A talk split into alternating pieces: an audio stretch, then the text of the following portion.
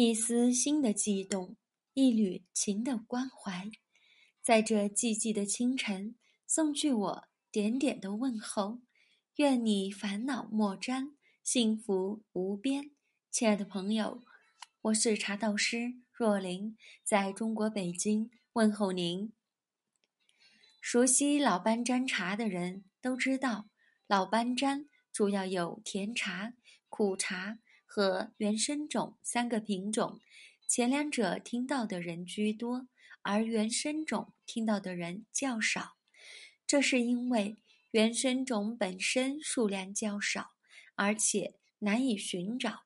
再者，原生种虽然较为独特，但能识别的人也不多，所以提到最多的还是老班粘的苦茶和甜茶。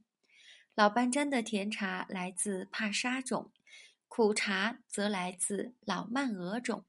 其实，所谓的甜茶，并不是指纯粹是甜茶，这只是一个相对概念。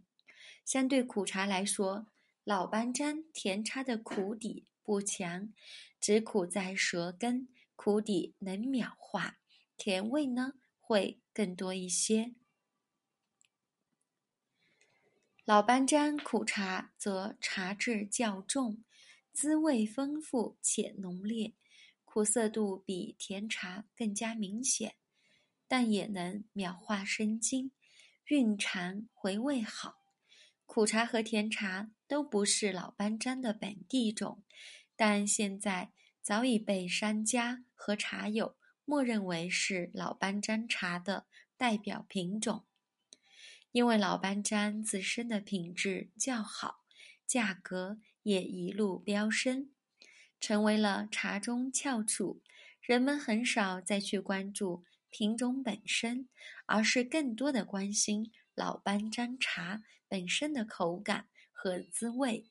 有的甚至上万到几十万一公斤毛茶也不觉得贵。